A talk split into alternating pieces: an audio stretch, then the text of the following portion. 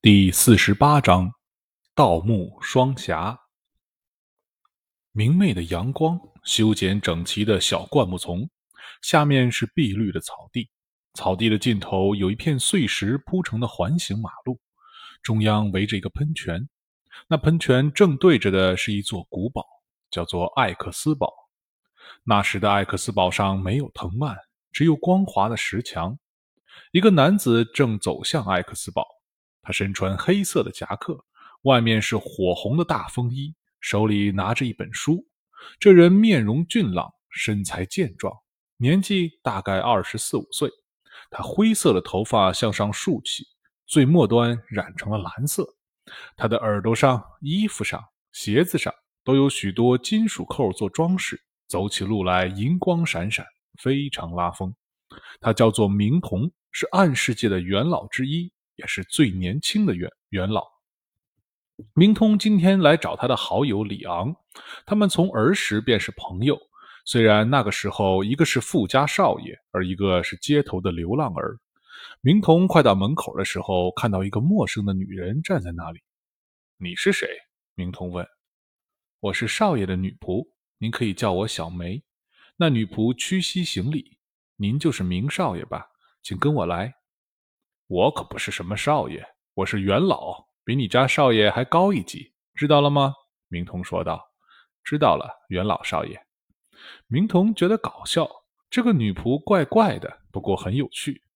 哟，我来了，你要的书我也找到了。明童说着，把书递给了一个人。那人年纪和他差不多，面容清秀，身材匀称，戴了一副淡金色的眼镜，有一股书生气质。他就是里昂·艾克斯这个城堡的主人。里昂接过书，明童却没有松手，问道：“你新找的这个小妞什么来历啊？不错嘛。”里昂一用力把书拿了过去，说道：“没什么来历。你这么帅，想找女人的话自己去找，别打他的主意。这书有什么重要？我可是杀了好多人才抢来的。”明童说。里昂忙翻着书，过了一会儿才回答：“这是火蚁神教的毕加诺第四祭坛的日志，上面有每个访客的名字。我看了，密密麻麻一堆名字，这和咱们寻宝有什么关系？咱们这回要找的是失踪数百年的血之酒杯，这个东西被吸血鬼家一个不知名的叛徒从他们家主的密室里偷了出来。”这个叛徒最后到的地方就是毕加诺第四祭坛。我听说过那酒杯怎么丢的，可是火蚁家不会蠢到记下这人的名字在日志里吧？当然不会。但是当日在那里的人有可能是目击者，不一定目击到有人来了，但是有可能看到了其他有关联的事情。他们有可能会在其他地方留下记录。那天有多少人在那个祭坛？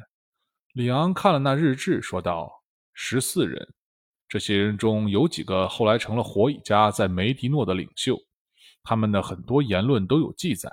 还有就是这本书，这是什么？范德莱克家调查失踪酒杯的案卷。他们后来抓了很多火蚁家的人来拷问血之酒杯的去向，拷问的内容都记录在案卷里。有人招认了？没有，但是有一个人死了。”而且没怎么拷问就死了。他在那十四个人中，里昂翻阅了一下日志，在，他叫毕拉斯托。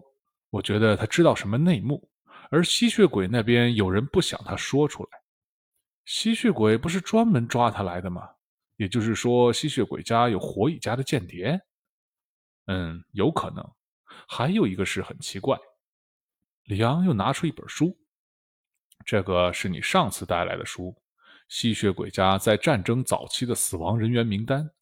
我本来是想查查那个叛徒的名字，那个叛徒的名字到现在也是秘密，不知道为什么，所有的文件里都喊都管他叫范黑塔，也就是梅迪诺梅迪诺语中叛徒的意思，没有用真名。为什么要隐藏？没人知道。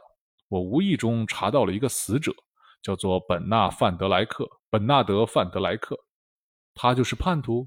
不是，他是吸血鬼家调查血之酒杯失踪案事件的一个主要成员。他被火蚁家雇佣的刺客刺杀了。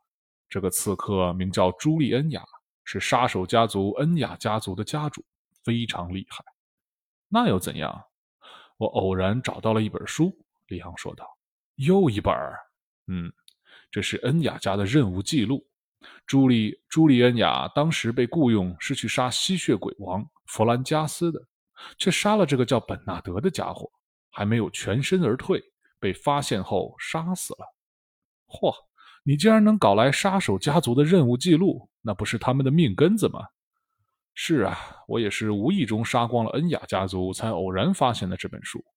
哈哈，我最喜欢你这种幽默感，无意中杀光一个家族，哈哈，你行的。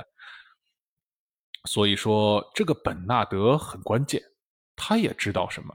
也许是被，也许是他杀了比拉斯托。很简单，那个杀手被栽赃嫁祸了。另有人解决了本纳德，栽赃给他。明通说：“问题是，这个朱利恩雅很强大，火蚁家认为他有能力杀弗兰加弗兰加斯，才雇佣了他。想要嫁祸于他，必须要火蚁家和吸血鬼家的高层相互配合，这简直不可能。”话说，你研究了这么多书，和咱们寻宝有什么关系？当然是研究血之酒杯的去向。”里昂说道。你没看出来吗？那个酒杯根本就没丢，就是双方找借口开战而已。明通说：“如果是这样，吸血鬼家的内部花费这么大精力调查，实在没有必要。可能是他们老大想打仗，但是说服不了手下人，圣物丢失，不就顺理成章了？那为什么火蚁家也好像要尽力掩盖什么？他们为什么要杀毕拉斯托呢？他也是同谋啊！”他肯定参与了栽赃火蚁家，杀他的不是火蚁的内线，根本就是吸血鬼的老大。嗯，你这么说倒也有可能。不过弗兰加斯有很大的权力，火蚁家又扩张到了家门口，想要开战不必费事找借口。那个弗兰加斯后来怎么死的？明童问。被火蚁家杀了。嗯，那就是他的继任者干的。这个继任者想要挑起战争，然后夺权。吸血鬼王的继承顺序非常严格，没有必要。那么，这个战争到底谁是最大的受益者？两败俱伤。要说受益者嘛，是鬼王。鬼王到底多大岁数？是人是鬼啊？那不是你的王吗？你问我，那也是你的王呀。你们艾克斯家不效忠鬼王了？哼，艾克斯家效忠，我可不效忠，我谁也不效忠。”里昂说道。“哈哈，咱俩一样。丢酒杯是两百多年前了吧？那时候鬼王还不是王，都不知道在哪儿呢。话说鬼王的来历，我也很感兴趣。你敢调查吗？你敢，我就敢。先调查他儿子，这么个老怪物，竟然能生出儿子来。”嘿，他老婆一定品味独特。咱们要不还是先寻宝，再研究老怪物吧？啊，是啊，扯远了。受益者不见得就是挑起战争的人。我要是王，也会趁机收服这两家，而且要预测两家百年后的战争走向，神也做不到。所以说，后来的事儿也许就是偶然，但是最开始的吸血鬼王还是很可疑。嗯，是有点可疑。照你说的，也许酒杯是被他藏起来了。”李昂说道。“藏起来，回头复活自己？他不能复活了，他是在战斗中被杀死的。吸血鬼的那个所谓复活，是复活休眠的，也就是说假死的。假死？”明通问。“嗯，这个我做了大量调查。吸血鬼死亡后无法留下尸体，遗体会迅速腐朽碎裂。他们有一种假死。”本质上是一种深度休眠，看起来好像死了一样。古时候吸血鬼就有这么一个传统，让寿命将近的强大的吸血鬼进入假死状态。假死的吸血鬼相当于家族的储备力量，如果遇到强敌入侵，复活的一群古代吸血鬼就会成为扭转局势的力量，之后再死去。让吸血鬼假死需要服用特别的药物，而且封在特别的密闭棺材里。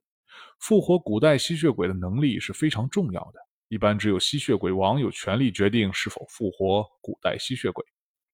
而血之酒杯就是复活古代吸血鬼的必需品。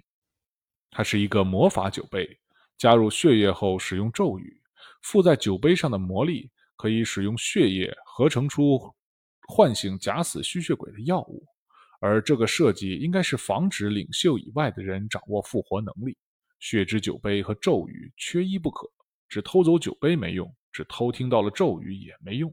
这样设计很保险，代价呢就是缺了一样之后，连吸血鬼王也不能复活古代吸血鬼了。哈哈，所以他们现在傻眼了，要不然也不用怕鬼王了。明通说道。所以如果酒杯真的丢了，估计已经被毁了。不管是火蚁家还是什么别的势力，没有理由留着他。”李昂说道。“唤醒古代吸血鬼后，不能控制他们吗？怎么控制啊？据说都很强，而且都是要快快要死亡的，没什么可以用来要挟他们的方法。那这些古代假死的吸血鬼都在哪儿呢？不知道，估计藏得很隐蔽。你要找他们做什么？没有血之酒杯，难道你要去瞻仰遗体？”哎，尸体有什么意思？是去寻宝。你想想，他们是沉睡的战士，等着被唤醒之后去战斗。他们的棺材里会有什么东西？武器，就是嘛。古代吸血鬼一度一度非常强大，他们的王手里肯定都是宝物。嗯，我倒是没见过记载中有提过哪个吸血鬼用了什么名器，可能都是徒手作战。徒手也得戴个护腕、手套之类的吧。难道不穿身战袍什么的？哼，真有你的！咱们从寻找上古神器血之酒杯，变成了偷死人衣服的盗墓贼了。拿到什么东西不重要，关键是寻找的过程要有趣。李昂嘴上说不愿意去盗墓，其实还是兴致勃勃地研究起了吸血鬼家的封棺地点。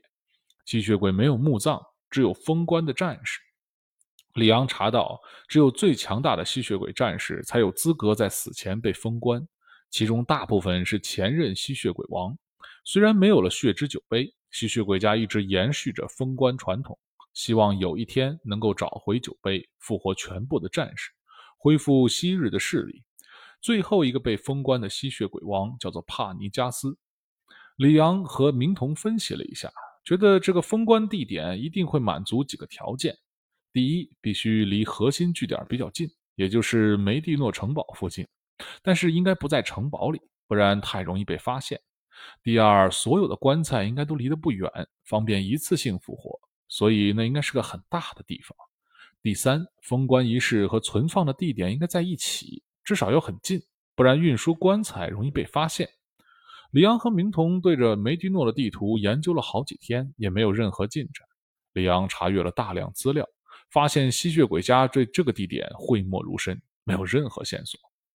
这个地方一定还有人找过。明童说：“你是说火蚁家？没错，他们少说找了上百年了。是啊，肯定很难找。但是他们找不到，不代表我们不行。我是说，他们一定有我们没有的资料，至少可以知道哪些地方找过了，不用再找。啊，你还真是智慧与美貌并存呢。”你夸人怎么从来都用反讽语气？是不是？我哪里反讽了？真心的。你要是女的，我就求婚了。去你妈的！明童立刻出发去火蚁家偷资料。明童以前叫明仔，是街头混混出身，偷抢骗样样拿手。里昂艾克斯依旧留在城堡里分析资料。他的私人图书馆有大量古籍，他要调查一下吸血鬼家最早的封官是什么时候，在哪里。他还要查一下梅迪诺公国的历史。这个国家非常古老，后来不知什么时候就落入了范德莱克家族手里。明通到了火蚁神教的总坛巴兹坦尼，这里是古代巴兹帝国的首都，曾经繁盛一时，是当时世界的几个中心之一。而现在只是一个中等大小的城市，与火蚁家同为鬼王麾下。明童也不算是外人，他皇。堂而皇之的到了总坛，说想见教主。元老在暗世界地位崇高，火一家不敢怠慢。教主夏颖立刻出来迎接。原来是明童大人驾到，有失远迎，得罪得罪。